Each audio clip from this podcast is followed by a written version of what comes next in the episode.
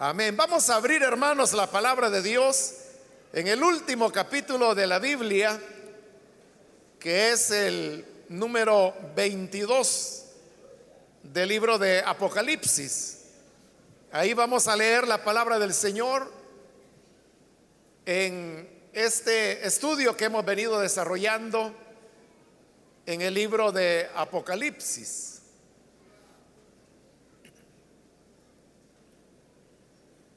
La palabra de Dios en Apocalipsis capítulo 22, versículo 1 en adelante nos dice, luego el ángel me mostró un río de agua de vida, claro como el cristal, que salía del trono de Dios y del Cordero y corría por el centro de la calle principal de la ciudad. A cada lado del río estaba el árbol de la vida, que produce 12 cosechas al año, una por mes.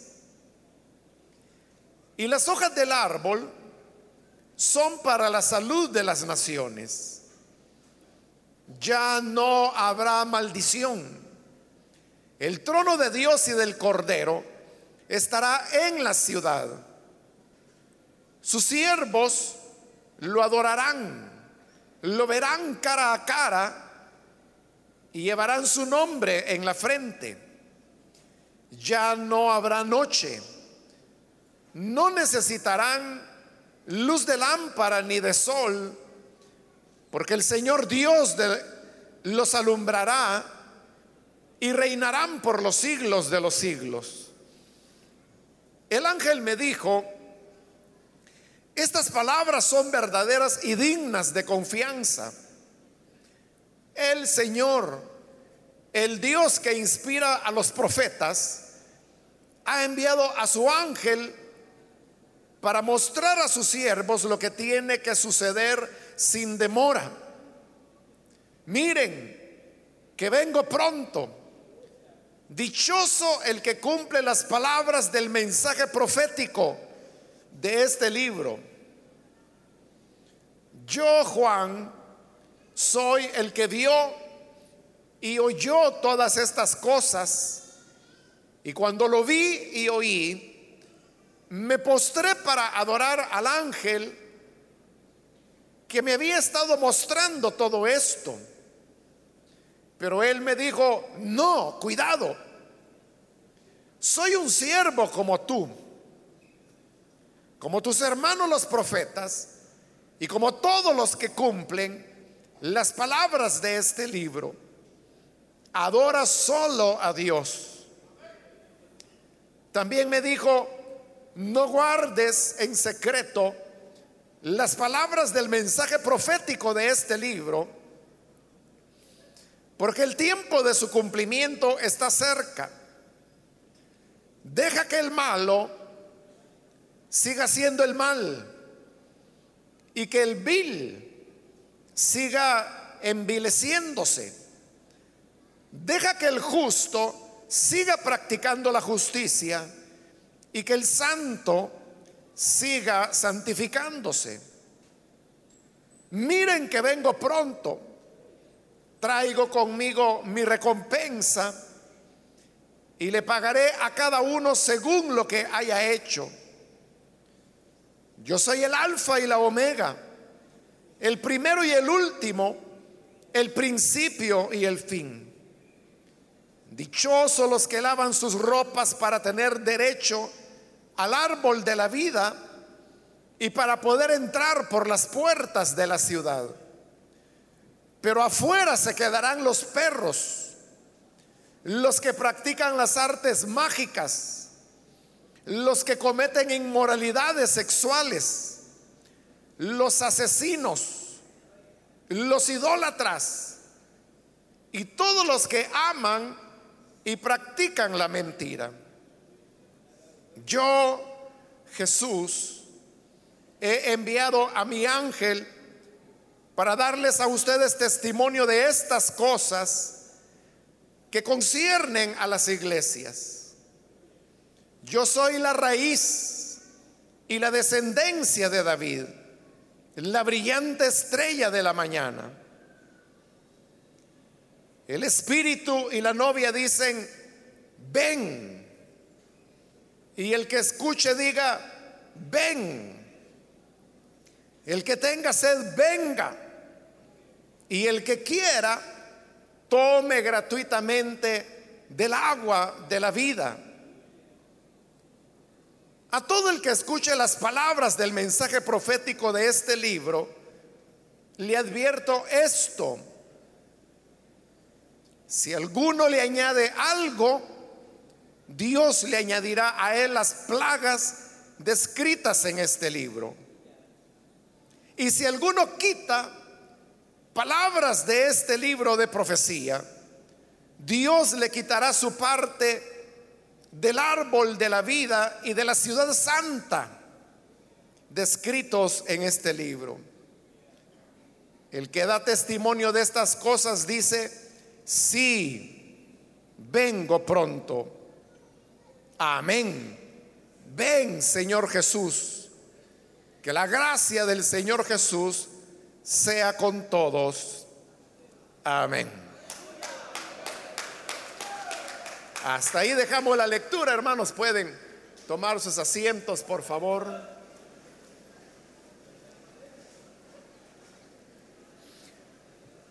Hermanos, en la última oportunidad vimos cómo el ángel que había derramado la séptima copa con las plagas últimas de Dios, había invitado a Juan para ir a un lugar alto y de esta desde esta montaña muy alta él le mostró a la esposa del cordero. Y luego vimos que esta esposa venía en forma de ciudad, lo que se llama la Nueva Jerusalén, y también vimos que hay ahí una descripción de cómo está hecha la ciudad, sus medidas, que dijimos que formaba un cubo perfecto, que tenía una muralla, que tenía doce cimientos cada uno de una piedra preciosa diferente, doce puertas, sobre las cuales estaban escritos los nombres de cada una de las tribus de Israel. Y cada puerta era una perla entera. Pero al llegar ahora al capítulo 22, donde hemos iniciado la lectura, se nos dice en el versículo 1, luego el ángel me mostró un río de agua de vida. Cuando ahí dice que luego el ángel está enlazando que el mismo ángel que en el capítulo anterior le mostró la visión de la nueva Jerusalén, es la que ahora le va a mostrar el interior de esta ciudad, de la nueva Jerusalén, que es la morada de Dios con los hombres. Lo interesante, hermanos, de esta ciudad es que tiene una mezcla, diríamos, en donde se equilibra tanto el aspecto puramente arquitectónico, pues se nos ha hablado de murallas, se nos ha hablado de muros, se nos ha hablado de altura, de longitud, de anchura, pero sucede que dentro de la ciudad hay, un jardín. Y como alguien ha dicho, algunos pues le han llamado así, aunque ahí el libro de Apocalipsis no lo menciona, que este sería como el nuevo jardín del Edén, diciéndolo en relación al primer jardín en Edén que aparece en el libro de Génesis y que el hombre tuvo que ser expulsado de él precisamente porque cayó en pecado. Vamos a encontrar que dentro de la nueva Jerusalén existe este jardín y contiene varios de los elementos que también estuvieron presentes en el jardín en Edén. Por eso las personas que dicen que este es ya el último o el segundo o el final Edén o el Edén eterno le han llamado algunos, no es que estén inventando. Y aunque le dije que no hay ninguna mención en este capítulo, lo hemos leído todo el día de hoy, en donde se haga referencia a este lugar como Edén, sin embargo, el hecho de que haya elementos comunes con el primer Edén es lo que lleva a algunos a llamarle a este el segundo Edén. Pero lo que yo le, señalaba era esa combinación que hay entre ciudad y naturaleza, entre construcciones y un río y árboles y frutos. Es decir, la nueva Jerusalén es un lugar donde coexiste una habitación que es la habitación de Dios y de los hombres y que es una ciudad, la nueva Jerusalén. Pero coexiste con la naturaleza ya redimida. Y eso, hermano, llama la atención porque usted sabe que lo que el ser humano hace en la actualidad es que cuando construye una ciudad, una ciudad no es otra cosa que un desplazamiento de la naturaleza. Los árboles son sustituidos por edificios o por postes o por torres. Los ríos son contaminados son cubiertos con bóvedas para que arriba de estas bóvedas puedan pasar carreteras o puedan construirse otros edificios o viviendas. Se pavimentan las calles y entonces ya no tenemos más tierra.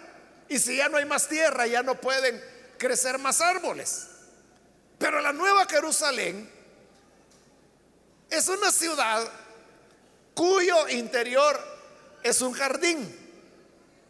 Y eso, hermano, nos habla de cómo eh, el anhelo de Dios para las ciudades, porque esta es la ciudad de Dios, es que haya una combinación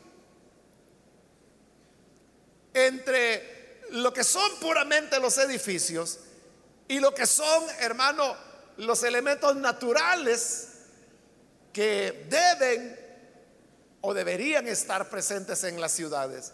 Lastimosamente, la actitud egoísta y pecaminosa del hombre es la que hace que ciudad sea equivalente a pérdida de la naturaleza. Pero Dios es de la idea que dentro de las ciudades deben haber espacios verdes, deben haber ríos, deben haber árboles que den sus frutos. Porque en realidad ese es el ambiente propio del ser humano.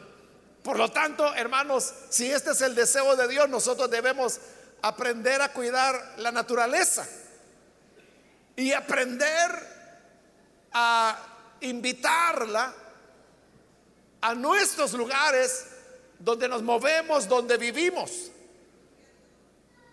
Por eso es que cuando uno tiene esta perspectiva de la palabra de Dios, es cuando llega a entender el por qué Dios entregó un mandato de cuidado de la naturaleza que entregó al ser humano y que nunca lo abrogó. Está vigente todavía. Porque hay personas de pensamiento muy simple que dicen, bueno, ¿y a Dios qué le importa si hay o no hay árboles dentro de la ciudad. Bueno, una persona que tenga así un, pensamiento tan simple, o que diga, no, si aquí lo que importa es salvar las almas. Ese es tener una idea muy estrecha, muy egoísta, muy simple de lo que es el Evangelio, porque esta también es parte del Evangelio, es buena nueva. Y este Evangelio, esta buena nueva de Dios, es que en la ciudad eterna del Señor hay una combinación, una coexistencia entre lo edificado y la naturaleza. Ese es el anhelo de Dios. Ese es, si usted quiere llamarle así, el destino hacia el cual vamos. Entonces, si eso es lo que Dios quiere hacer, es lo mismo en lo que nosotros deberíamos estar ocupados ya para poder ser llamados hijos de Dios.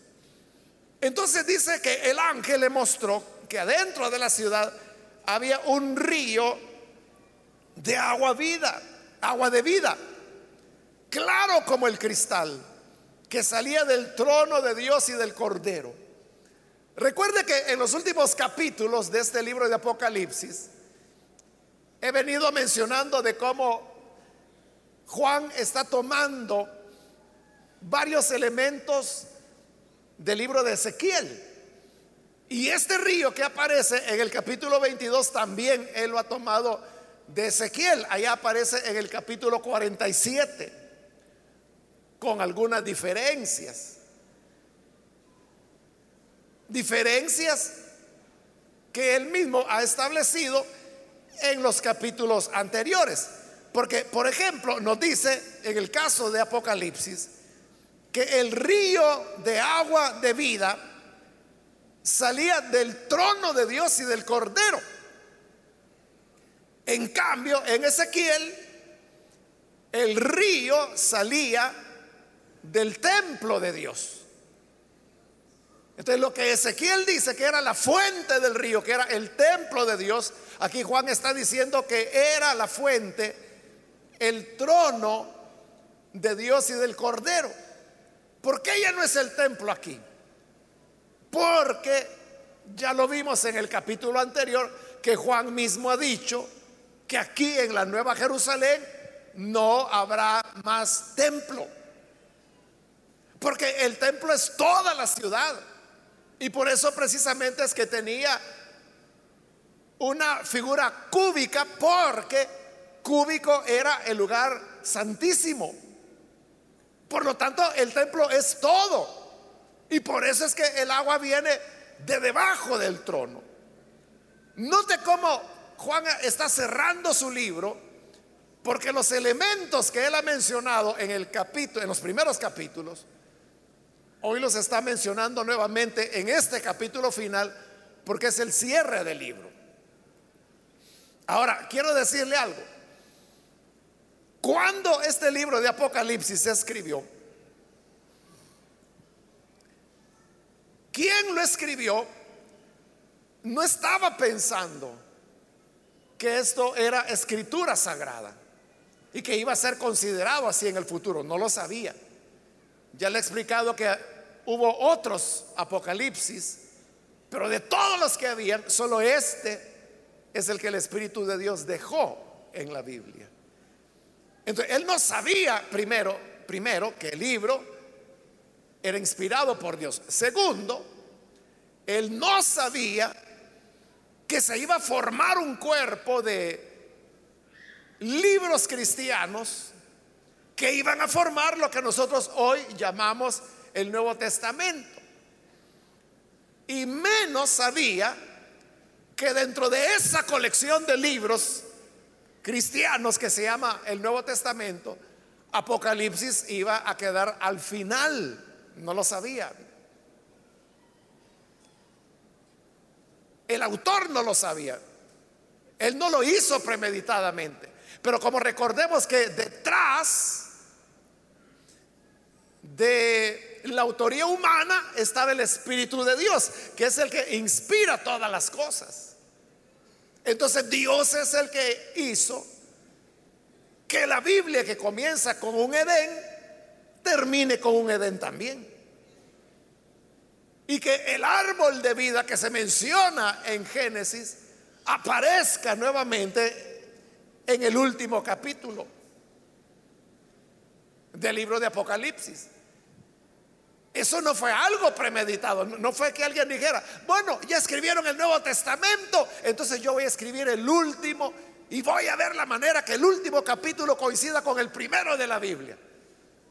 no, no fue así, sino que por eso le dije, primero, no sabía que lo que escribía era escritura. Segundo, no sabía que iba a ser preservada. Tercero, no sabía que se iba a formar el Nuevo Testamento. Cuarto, no sabía que Apocalipsis iba a quedar como el último libro del Nuevo Testamento. No lo sabía. Pero el Espíritu de Dios que inspiraba todas estas cosas y manejó todas estas cosas, sí lo sabía. Y esa era la intención del Espíritu de Dios al darnos a conocer en este libro el inicio y el final de la historia.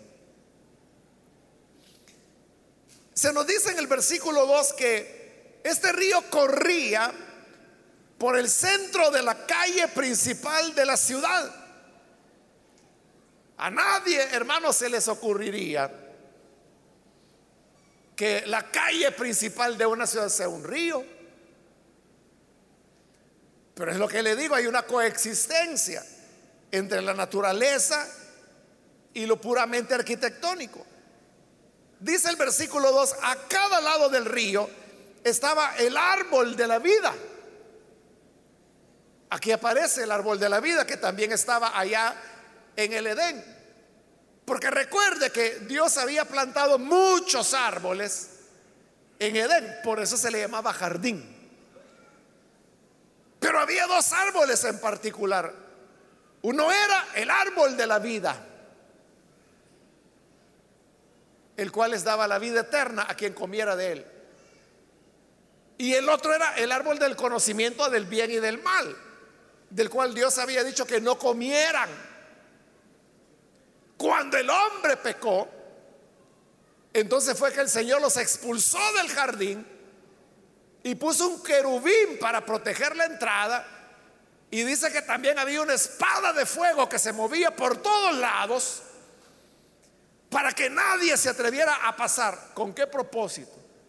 Dijo Dios, para que así no vaya a, extender su mano y a comer del árbol de la vida y viva para siempre. Sin embargo, hoy vemos que no solo hay un árbol de la vida, hay muchos árboles de la vida plantados a ambos lados del río de agua transparente como el cristal del río de agua de vida.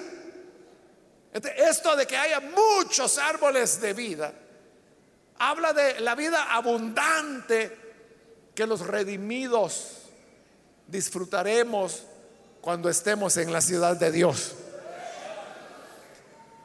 Pero dice además que estos árboles producen 12 cosechas al año, una por mes. Es decir, son árboles no solo de vida, sino que son muy fructíferos. Porque dice que cada mes producía una cosecha. Usted sabe que hay árboles, bueno, la mayoría produce una cosecha una vez al año. Hay otros árboles que pueden ser dos cosechas al año. No sé si habrá de tres. Pero estos producen 12 cosechas en el año, una por cada mes. Y esto habla que el árbol de la vida es un árbol muy abundante. Es vida abundante. Por eso es que hay muchos árboles y muchos frutos. Porque hoy la voluntad de Dios es que los seres humanos redimidos coman de estos frutos del árbol de vida para que vivan para siempre. Porque el pecado ha sido ya desarraigado. Y luego dice la parte final del versículo 2, y las hojas del árbol son para la salud de las naciones. Es decir, que no solamente es un árbol de vida, no solamente dan frutos en abundancia todos los meses, sino que además las hojas son para la sanidad. Sana a quienes coman o utilicen estas hojas. esa sanidad sí se refiere a una sanidad física, por eso es que cuando Jesús vino, Él sanó a muchos enfermos. Y también Él comisionó a su iglesia para que hiciera lo mismo, porque Él dijo, pondrán las manos sobre los enfermos y sanarán. Porque eso que la iglesia hace, de orar por los enfermos y que los enfermos sanen, es una anticipación de lo que será la sanidad en la Nueva Jerusalén. Entonces vea cómo son las cosas. El evangélico de pensamiento simple no tiene ninguna objeción en que en anticipación al reino de Dios se ore por los enfermos y que estos sanen. Pero si tiene objeción a que en anticipación a esa ciudad donde convive la ciudad con la naturaleza, si se hagan esfuerzos ahora. Ahí usted puede ver la incoherencia. Y por eso yo le digo la manera tan simple de ver las cosas. Porque si uno acepta anticiparnos al reino de Dios orando por los enfermos hoy, ¿por qué no lo vamos a hacer? Igualmente con la naturaleza, que es hacia lo cual vamos, porque vamos a una ciudad donde no solamente convive la naturaleza y la ciudad, sino también donde esas hojas son para sanidad de las naciones. Ahí estará la sanidad para los males del ser humano. Es decir, ahí no habrá personas que padezcan de ninguna enfermedad, no habrá virus, no habrá bacterias porque las hojas son para la sanidad. Pero no solamente es una sanidad física, también es una sanidad del ser humano, de nuestro interior. Nosotros, hermanos, no nos damos cuenta, pero nosotros vivimos en sociedades enfermas y que están enfermas por causa del pecado. Hace un par de años hubo un caso que iba un hombre en su vehículo y venía un señor, un señor de edad, en su otro vehículo.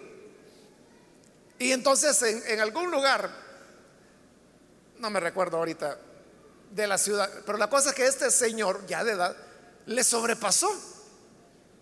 Y solo porque le sobrepasó, el hombre que venía atrás empezó a seguirlo y seguirlo y lo siguió por la ciudad varios kilómetros hasta que lo alcanzó. Y cuando lo alcanzó sacó su arma y lo mató. Se subió a su carro y se fue. ¿Por qué lo mató? Solo porque le había sobrepasado. Eso es de gente enferma. Eso es de gente que no está en sus cabales. En nuestro país hemos tenido casos como aquel guardia de seguridad que mató a un cliente que iba entrando al banco en el cual él trabajaba simplemente porque hubo una discusión. ¿Y cuántos no se han matado por un espacio de parqueo? Porque los dos lo querían. Bueno, esos son algunos elementos que le menciono y que nos muestran cómo la sociedad en pecado es una sociedad enferma. Pero para eso son las hojas del árbol para la sanidad de las naciones. Y dice el versículo 3, ya no habrá maldición. Todas estas cosas malas de las que hablamos y que hoy vemos, ya no habrá más. El trono de Dios y del Cordero estará en la ciudad. Note que al principio de Apocalipsis también se nos habló de un trono. Es lo primero que vio Juan, allá en el capítulo 4, cuando oye la voz del cielo que le dice, sube acá. Y él sube. Y dice que al llegar arriba lo primero que vio fue un trono. Y a uno que estaba sentado en él, que era Dios. Ahí tenemos el trono todavía. Y dice que es el trono de Dios y del Cordero. ¿Por qué Dios es presentado en un trono? Porque Él es el soberano. Él es el rey del universo, de su pueblo. De la nueva Jerusalén, de todas las cosas. Por eso siempre está sentado en su trono. Y dice, sus siervos lo adorarán, lo verán cara a cara y llevarán su nombre en la frente. Es decir, que será una relación abierta la que vamos a tener con Él. Dice, lo verán cara a cara. Hay gente que pregunta, mire, y cuando ya estemos en el reino de Dios, vamos a poder ver a Dios. Ahí está diciendo que lo vamos a ver cara a cara. Y dice que sus redimidos llevarán el nombre de Dios escrito sobre sus frentes. Eso ya lo habíamos encontrado, hermanos, allá en el capítulo 5, cuando Dios mandó a sellar en la frente a los suyos antes que se desataran los siete sellos. De igual manera que la bestia sellará en la frente o en la mano a los que se acoplen a su sistema perverso, también los que temen al Señor y le sirven, tenemos el sello del nombre de Dios en nuestras frentes. Pero, como le dije cuando pasamos por el capítulo 5 y luego por el capítulo 13, hoy se lo repito, es un sello simbólico. Porque usted tiene el sello de Dios en su frente. Pero claro, no lo podemos ver. Porque es algo simbólico. Entonces, ¿quién es el que tiene el nombre de Dios inscrito en su frente? El que hace la voluntad de Dios. El que le teme, el que anda conforme a los valores que Él nos enseña. Por eso yo le decía, no tenemos que andar creyendo todos esos cuentos de fantasía, que el código de barras, que el chip que andan poniendo y todos esos inventos, son, son disparates, hermano. Nada de eso representa ni el sello de la bestia, ni el sello del nombre de Dios en la frente de los suyos. Habla solamente de pertenencia. Y le pertenecen no por algo que se les pueda ver en la frente, sino por el amor y el apego que tienen hacia su Señor.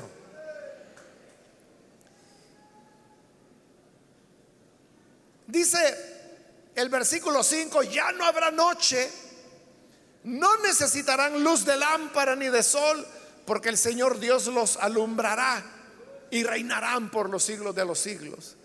Ya no se va a depender de energía eléctrica. Allá en Génesis se habló de cómo Dios creó las lumbreras.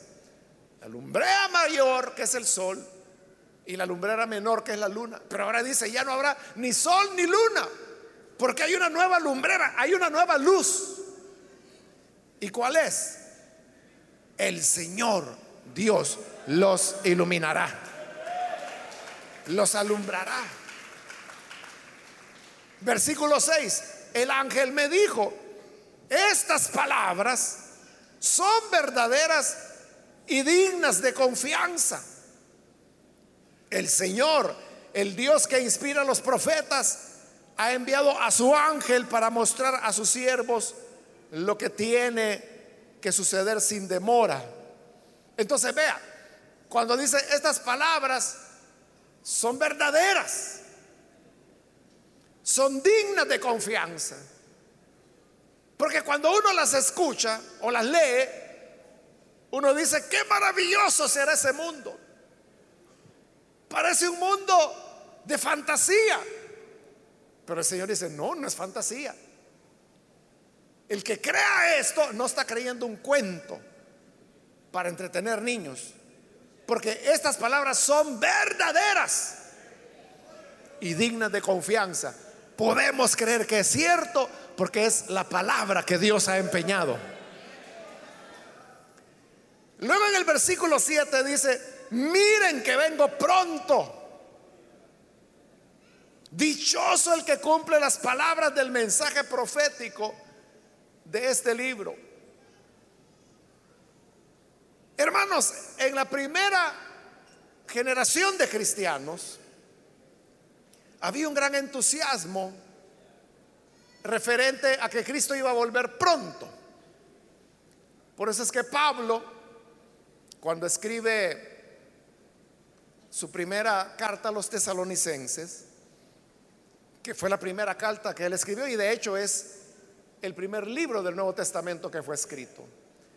Él dijo que cuando el Señor viniera, él dijo, los que estemos con vida. Y él se incluía entre los que iban a estar con vida. Porque ese era el sentimiento que había en la iglesia de la primera generación. Que ellos creían que el regreso de Cristo sería muy pronto. Las décadas pasaron y no se produjo esa venida del Señor. Entonces lo que hubo fue como un descenso en ese entusiasmo y en esa expectativa. O sea, nunca hubo un momento en que la iglesia dijera, ah, pues ya no viene, o mejor ya no hablemos de eso, nunca. Lo que hubo fue, le digo, un descenso de la expectativa, pero la expectativa siempre la hubo. Apocalipsis que es un libro que ya pertenece a la segunda generación, está rescatando eso. Cuando el Señor dice, miren que vengo pronto. Pero ¿qué es pronto? Bueno, la primera generación entendió pronto como máximo unos 10 años. Pero cuando iban 20, 30 y no volvió. Ahora, cuando aquí dice, he aquí, vengo pronto. Entonces, ¿qué era pronto? ¿10 años o 100 años? Ya pasaron dos mil años. Y todavía están ahí las palabras que dicen, vengo pronto. Entonces, ¿Qué significa? Que después de dos mil años podemos decir, bueno, si hace dos mil años dijo, vengo pronto, bien pasan otros mil y no viene. Pero no es ese el sentido de las palabras sino que el sentido y el propósito es que todos, todos debemos vivir siempre con la expectativa que el Señor puede venir en cualquier momento. Está bien, no vino hace 500 años, no vino hace mil años, no vino hace 1800 años, no vino hace dos mil años, pero puede venir ahora. ¿Y qué si viene hoy? ¿O qué si viene mañana? Lo que dice ahí, dichoso el que cumple las palabras del mensaje profético de este libro. Entonces somos llamados y el propósito que busca el Señor cuando dice, he aquí vengo pronto, el propósito es que estemos listos siempre, que siempre estemos despiertos, que siempre estemos cumpliendo las palabras de la profecía de este libro y de todas las escrituras, para que así sea de día, de noche o a la medianoche, cuando venga, seamos dignos de ser hallados haciendo así como Él desea que hagamos. Amén, hermanos. Dice el versículo 8, yo Juan soy el que vio y oyó todas estas cosas. Él no mencionaba que se llamaba Juan desde el capítulo 1. O sea, solo dos veces él menciona su nombre y habla en primera persona. En el capítulo 1 y en el capítulo 22, que es el último. Y dice, yo Juan. ¿Quién era este Juan? Exactamente no se sabe. Es un hecho que no era Juan el apóstol. Definitivamente no, porque para esta época él ya estaba bien muerto. Por eso es que simplemente se le llama Juan o algunos le llaman Juan de Patmos, porque es en Patmos donde él recibió toda esta visión, para diferenciarlo del Juan de los apóstoles y de cualquier otro Juan que pueda haber. Este Juan, que no sabemos, no se sabe quién es, dice, esto yo lo vi, yo lo oí no fue una noche de pesadillas que haya tenido, sino que lo vi, lo oí. Y cuando lo oí y vi, me postré para adorar al ángel que me había mostrado todo esto. Pero él me dijo, no, cuidado, soy un siervo como tú, como tus hermanos los profetas y como todos los que cumplen las palabras de este libro. Adora solo a Dios. Juan estaba tan maravillado y esperanzado con lo que el ángel le había mostrado, que quiso adorarlo y apostrarse delante del ángel. Iba cuando el ángel dijo, no, no, no, cuidado. Yo soy igual que tú. Soy igual que tus hermanos. Entonces no hay, hermanos, por qué nosotros tengamos que ver a los ángeles como superiores o como en algunas religiones y prácticas, que incluso hay oraciones que se le hacen a los ángeles. Pero el ángel dice, yo soy como tú. ¿Tú sirves a Dios? Sí, yo también, dice el ángel. Estamos iguales. Si quieres adorar, adora solamente a Dios. De manera que cualquier ángel o pretendido ángel que acepte la adoración que usted le quiera dar, no es un ángel de Dios. Porque todo ángel de Dios le dirá lo que dijo acá. Cuidado, no, no, no, no. Adora solo a Dios. Porque Él es el único digno de alabanza y de adoración. Versículo 10. También me dijo, no guardes en secreto las palabras del mensaje profético de este libro, porque el tiempo de su cumplimiento está cerca. Estas son palabras que han sido tomadas de el libro de Daniel, solo que a la inversa. Porque en Daniel, en el capítulo final, cuando ya Daniel ha recibido todas las visiones, Daniel las recibió, pero no las entendía. Entonces vino Daniel y le preguntó, Señor, ¿y todo esto que me has mostrado y todo esto que he escrito, qué significa? Y Dios le dijo, mira Daniel, esta revelación no es para ti, sino que es para otros que van a venir más adelante. Por lo tanto, le dijo, sella el libro. Y sellarlo significaba cerrarlo hasta que llegue el tiempo en que vendrán esas personas para las cuales escribiste.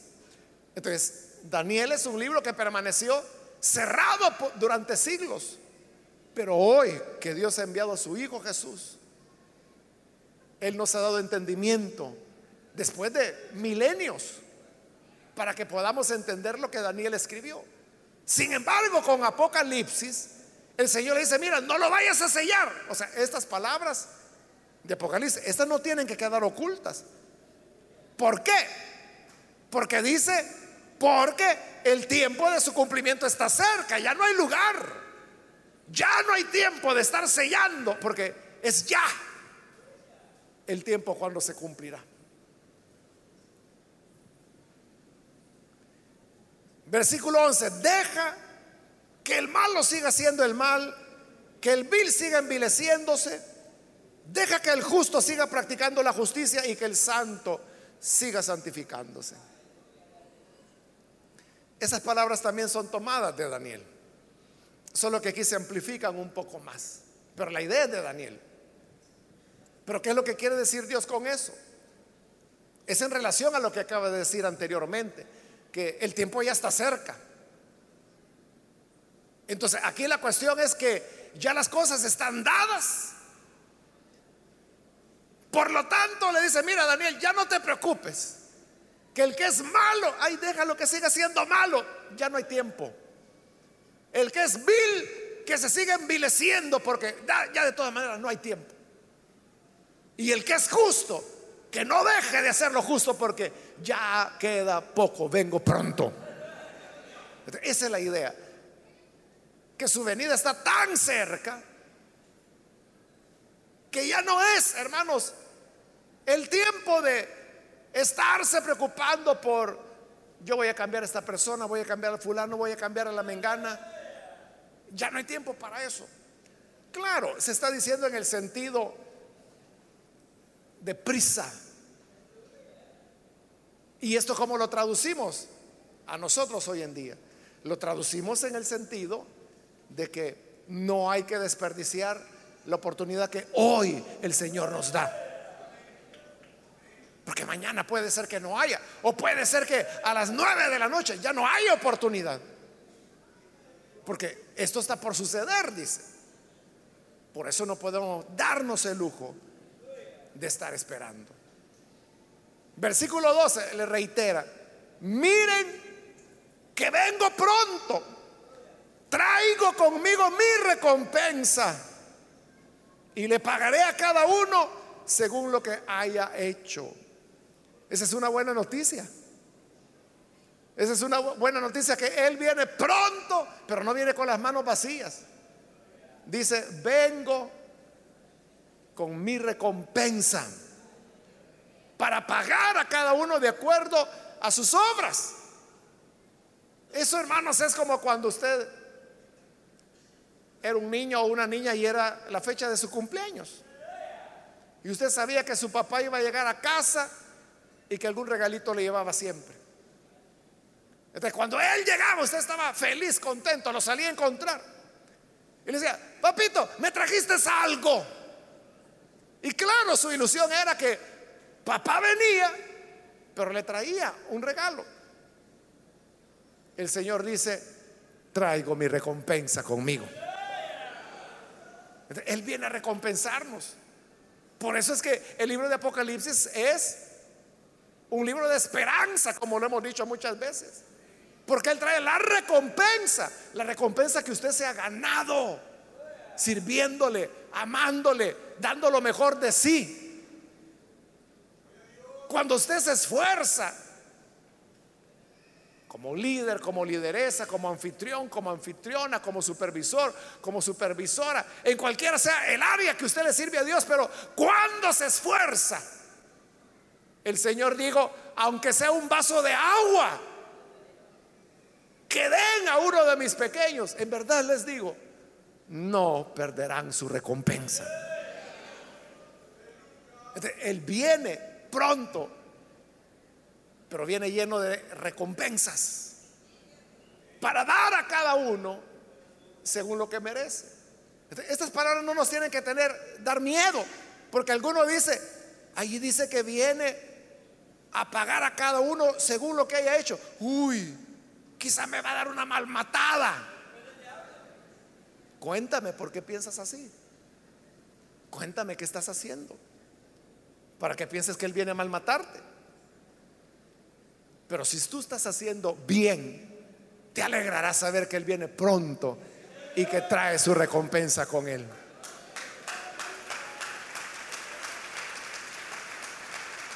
Versículo 13. Yo soy el alfa y la omega, el primero y el último, el principio y el fin. Eso ya lo habíamos visto al principio de Apocalipsis también. Por eso le digo, el autor está cerrando el libro con lo que comenzó, está enlazando, está cerrando ya el ciclo, el paquete, diríamos. Entonces, el hecho de que Él sea el alfa y la omega, el principio y el fin, significa que de Él se originaron todas las cosas y todas las cosas se dirigen a Él. Por lo tanto, Él sabe lo que fue, lo que es y lo que será. Y como Él sabe lo que será, por eso es que hoy lo está anunciando. Versículo 14, dichosos los que lavan sus ropas para tener derecho al árbol de la vida, ese árbol de la vida que está plantado junto al río de agua de vida y para poder entrar por las puertas de la ciudad, puertas que se describieron en el capítulo anterior. Dichoso el que lava sus ropas. ¿Y cómo lavamos las ropas? Confesando al Señor nuestros pecados y la sangre del Hijo de Dios nos limpia de toda maldad. ¿Cuántos han lavado su ropa ya? Amén, ya tienen limpias sus ropas. Si las tiene lavadas, entonces usted tiene derecho al árbol de la vida. Y tiene derecho a entrar por esas puertas de perla que este libro ha descrito. En cambio, dice el versículo 15, afuera se quedarán los perros. El perro, hermanos, era, bueno, ya era un animal domesticado. El perro fue uno de los primeros animales que el ser humano domesticó. Y aún antes de Abraham, de todas esas épocas, ya el perro estaba domesticado. Pero usted puede ver que nunca se mencionan perros en las casas de los israelitas. ¿Por qué razón? Porque los consideraban inmundos.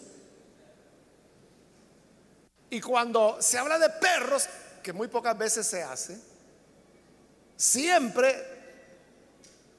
es porque el perro está haciendo algo inmundo, como en Lucas 16, cuando se narra la historia del rico y de Lázaro. Dice que Lázaro estaba llagado y que venían los perros y le lamían las llagas. Eso que están haciendo los perros es algo detestable allí. En el Antiguo Testamento la palabra perro aparece varias veces, pero curiosamente no referido, no referido al animalito, referido a los seres humanos. Y se usaba como una expresión de desprecio. En ese sentido está usado aquí cuando dice que afuera estarán los perros. Es una manera muy fuerte. No solo era una manera fuerte en esa época de referirse a una persona, lo es hoy en día. Lo es hoy en día porque usted sabe que una ofensa que es bastante frecuente hoy en día es que a usted le digan, por ejemplo, perro. Es muy feo, ¿no? Así como es despectivo ahora, lo era que el siglo primero. ¿Y de por qué le llama perros a los que estarán fuera? Porque así los ve Dios, como detestables. ¿Y quiénes son estos perros? Son los que se describen a continuación. Dice, los que practican las artes mágicas, que vimos que es una de las acciones de la gran prostituta. Los que cometen inmoralidades sexuales dijimos que no solo tiene que ver con la fornicación física, sino que con la fornicación, con la gran prostituta, como lo vimos en el capítulo 13. Los asesinos, porque vimos a la gran prostituta también embriagada, dice, con la sangre de los mártires, es decir, ella es una asesina también. Luego dice, los idólatras. Porque vimos que adoraban a la bestia y a su imagen. La pusieron en el lugar de Dios. Y todos, dice, los que aman y practican la mentira, porque el reino de la bestia no será otra cosa que el reino de la mentira y del engaño. Porque es el reino de Satanás. Y Satanás es el padre de toda mentira. Entonces, ¿quiénes estarán fuera? Los que se identificaron con los valores del dragón, de Satanás y de la bestia, que como dijimos la vez anterior, son los antivalores. Que si la Biblia nos enseña el valor del amor, un antivalor sería abrigar odios. Que si un valor del reino de Dios es el perdón, Un antivalor sería el odio y el abrigar deseos de venganza. esos que hacen esas cosas y otras son los perros para Dios y que dice, no van a entrar en la ciudad. Versículo 16, yo Jesús he enviado a mi ángel para darles a ustedes testimonio de estas cosas que conciernen a las iglesias. Entonces dice, yo, Jesús, envié el ángel para que conozcan esto. Soy la raíz y la descendencia de David, la brillante estrella de la mañana. Al mismo tiempo que Él es origen de David, es descendencia de David. Origen de David porque Él es Dios. Y como Dios de Él proceden todas las cosas, incluso David. pero descendencia de David, porque según la carne nació de la descendencia de David. Dice, soy la estrella brillante de la mañana, que es el lucero que anuncia que el amanecer viene. Eso es lo que Jesús está haciendo ahora, anunciando la nueva era de su reino que viene. Versículo 17, el Espíritu y la novia, que es la iglesia, dicen, ven. Y el que escuche diga, ven. ¿Cuántos quieren que el Señor venga? debemos decirle a Él, ven, porque el Espíritu Santo nos hace segunda voz. O quizás nosotros le hacemos segunda voz a Él. Pero la cosa es que ambos en armonía decimos, ven. Y dice el 17, con una invitación, el que tenga sed, venga. Y el que quiera, tome gratuitamente del agua de la vida. Ahí está el agua de la vida. El que quiera, venga. El que quiera, beba de ella. Es gratis. Es decir, que solamente es una cuestión de la voluntad, que uno esté dispuesto a, aceptar el llamado, la invitación que él está haciendo ahí, que si tiene sed, ven y bebe. Así llegamos al final y aquí tenemos el cierre, versículo 18. A todo el que escuche las palabras del mensaje profético de este libro, le advierto esto si alguno le añade algo, Dios le añadirá a él las palabras descritas en este libro. Y si alguno quita palabras de este libro de profecía, Dios le quitará su parte del árbol de la vida y de la ciudad santa descritos en este libro. Esas son las matemáticas de Dios. Dios dice, tú le sumas a este libro, yo te sumo todos los juicios que están ahí escritos. Tú le restas a este libro, yo resto tu nombre del libro de la vida y de todas estas bendiciones. Es una invitación para que no se diluyera el libro de Apocalipsis, porque el libro de Apocalipsis usted puede ver que es una denuncia de las estructuras de pecado que hay en el mundo.